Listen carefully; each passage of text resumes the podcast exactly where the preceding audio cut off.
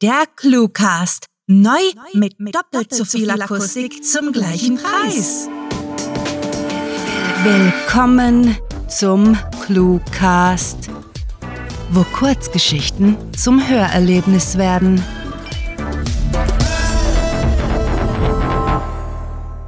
Nachfolger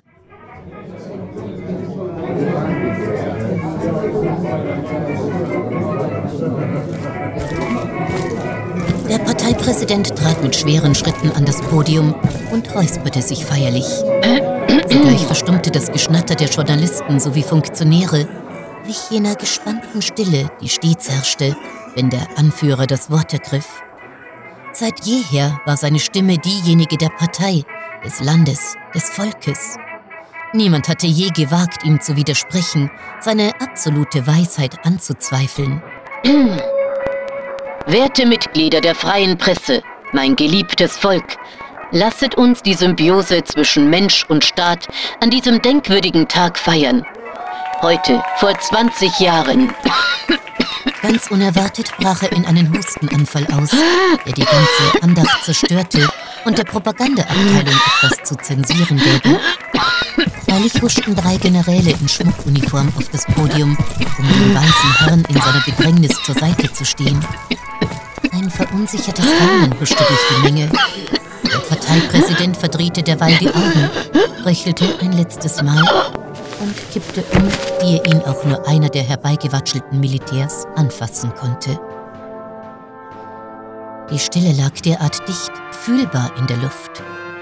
Angespannt starrten alle auf die hinter dem Podium hervorragenden Füße des großen Mannes, die zu zucken aufgehört hatten. Das vor laufenden Es dauerte nahezu zwei Minuten, bis sich ein Fünf-Sterne-General dazu durchrang, ans Podium zu treten und das Offensichtliche festzustellen. Werte Genossen, begann er mit gebrochener, zutiefst erschütterter Stimme. Ist tot, oder? Der Parteipräsident ist tot. Oh nein! Panische Rufe wie Wir sind führerlos, wir sind verloren und das ist das Ende halten, begleitet von gepeinigten Trauerschreien, durch den parteizentrale Presseraum, während die Kameras weiter liefen und das unerwartete Spektakel live in die Wohnzimmer aller Bürger der Atommacht übertrugen. General Mao blieb weiterhin wie seine zwei Begleiter neben dem toten Landesvater in der Hocke. Er hielt das Haupt in Andacht gesenkt, begriff trotzdem als Erster, was dieses Ereignis bedeutete ohne seine Haltung zu verändern, murmelte er den anderen Generälen zu. Wir haben ein Problem. Der Präsident hat all seine Verwandte hinrichten lassen. Es gibt keine Nachfolger in der Familie. Wir müssen unbedingt sofort etwas für unser Land tun. Die beiden Genossen hielten ihre Position genauso. Es war wichtig, dem gefallenen Anführer den notwendigen Respekt zu zollen. Außerdem konnten sie so Zeit schinden. General Chao antwortete als erster. Wahrlich eine Misere. Wer ist für den Posten am besten geeignet? Der Kriegsminister etwa? Sofort zischte General Tau, der Dritte im Bunde. Dieser Hofnarr kann gerade so eine Mittelstreckenrakete von einem Eisbrecher unterscheiden. Nur über meine Leiche. Noch lieber sähe ich den alten Mao hier als neuen Parteipräsidenten. Und das wäre die peinliche Lachnummer schlechthin. Was? Empörte sich Mao. Zeige gegenüber deinen Älteren den notwendigen Respekt. Bestimmt schüttelte Tao den Kopf, bekam seine Gestik aber gleich wieder in den Griff.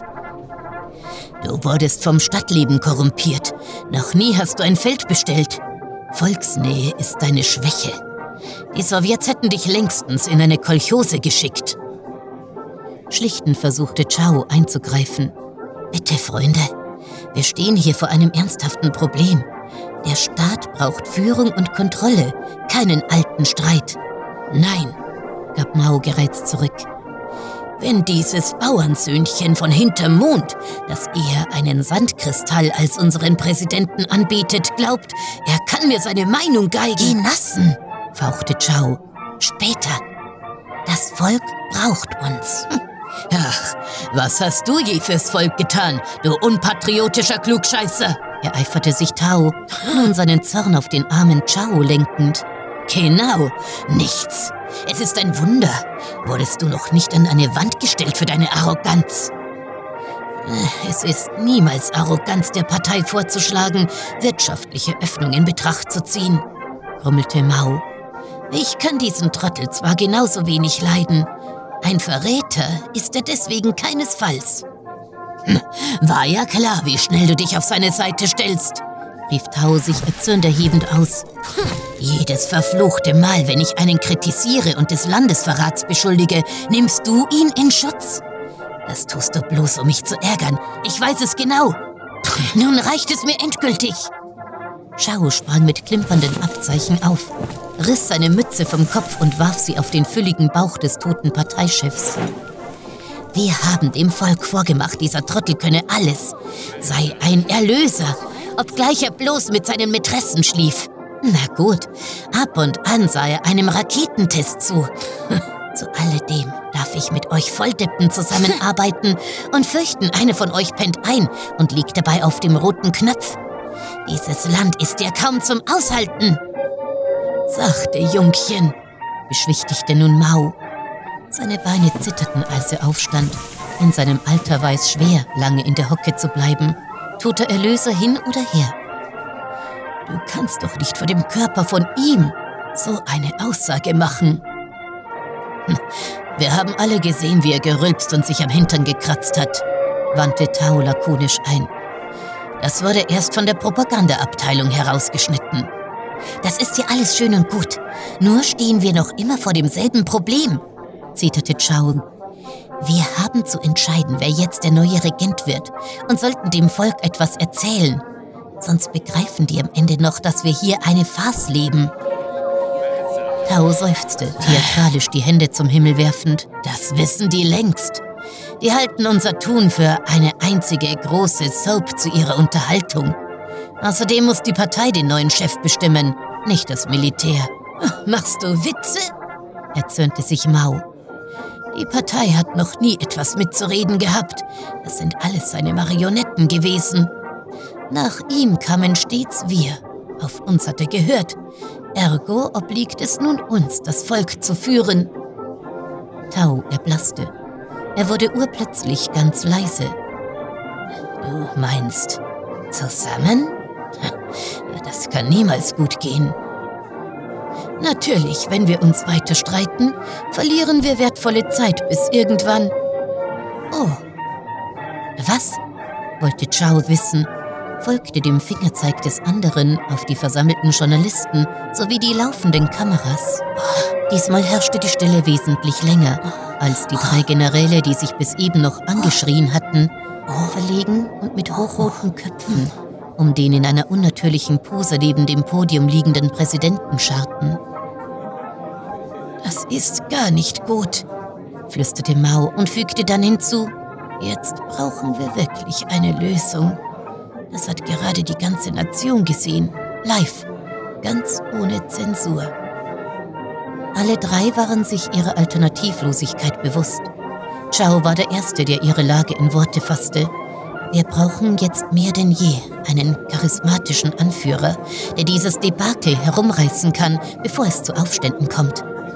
Einer von uns dreien sollte das übernehmen. Wir müssen dabei geeint wirken. Ich denke, Alter und Erfahrung sollten die entscheidenden Faktoren dabei sein, schlug Mao vor, was dem Ältesten der Gruppe grimmige Blicke einbrachte. Jugend ist viel wichtiger. Das Volk braucht ein frisches Gesicht, kaum eine weitere Runzellandschaft. Das folgende verwirrte Schweigen, als Chao stumm blieb, brachte die beiden aus dem Konzept. Sie starrten ihn fragend an. Was meinst du? Welcher von uns ist am qualifiziertesten? Mir egal. Ihr seid beide Idioten, entgegnete er, seine Mütze vom Leichnam aufhebend, ehe er sie bedächtig abklopfte. Entweder ich übernehme dieses Desaster und mache etwas Brauchbares daraus, oder ich setze mich in den Westen ab. Mao verzog die Lippen. Verdammt, eine Pattsituation. Schnell, wir ziehen Strohhalme. Hm, einverstanden, stimmte Tao zu. Wir haben keine Strohhalme. Die Meute wird ungeduldig. Ich habe da eine Idee. Erneut wandten sich beide Chao zu, der unauffällig in Richtung des präsidialen Schnauzbartes gestikulierte. Wir verbeugen uns alle vor ihm, um ihm die Ehre zu erweisen, reißen ein Haar aus und sehen, welche das längste hat. Den stellen wir dem Volk als neuen Parteichef vor. Deal? Die Antwort erklang unisono. Einverstanden. Gut.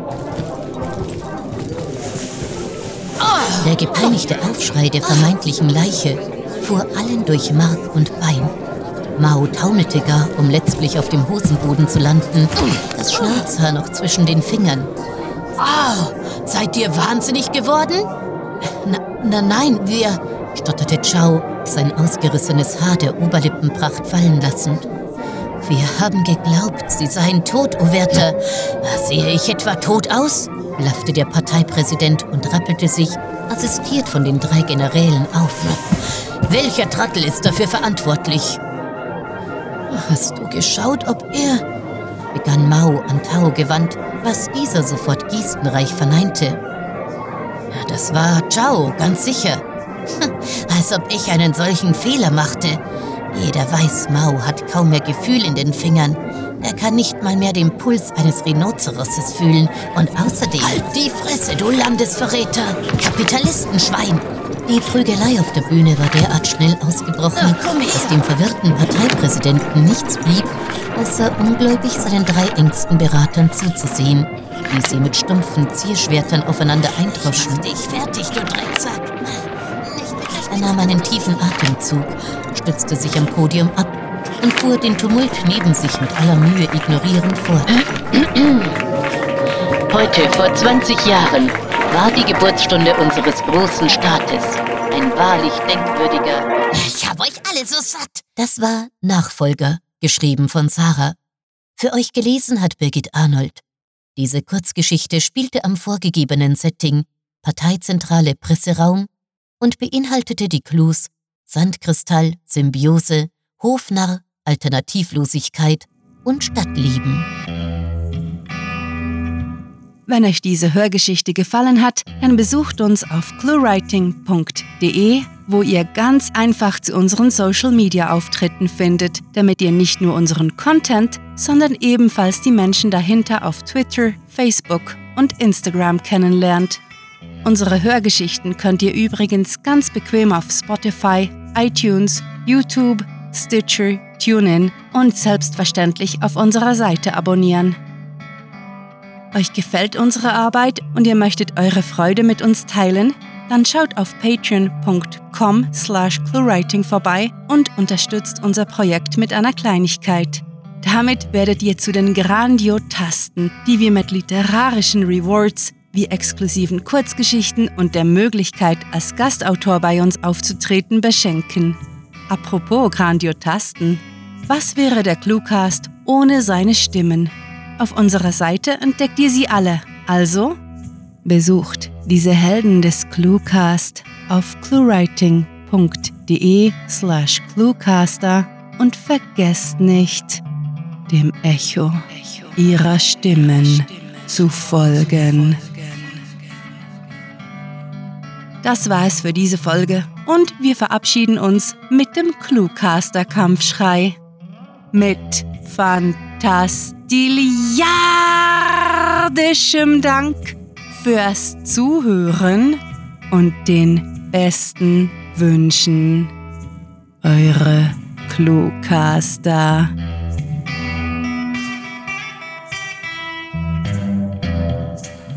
Wenn ein Post-it schon so lange an eurem Bildschirmrand klebt, dass es verblichen ist, habt ihr es lange genug ignoriert. Der Cluecast ist eine Produktion der Literaturplattform ClueWriting.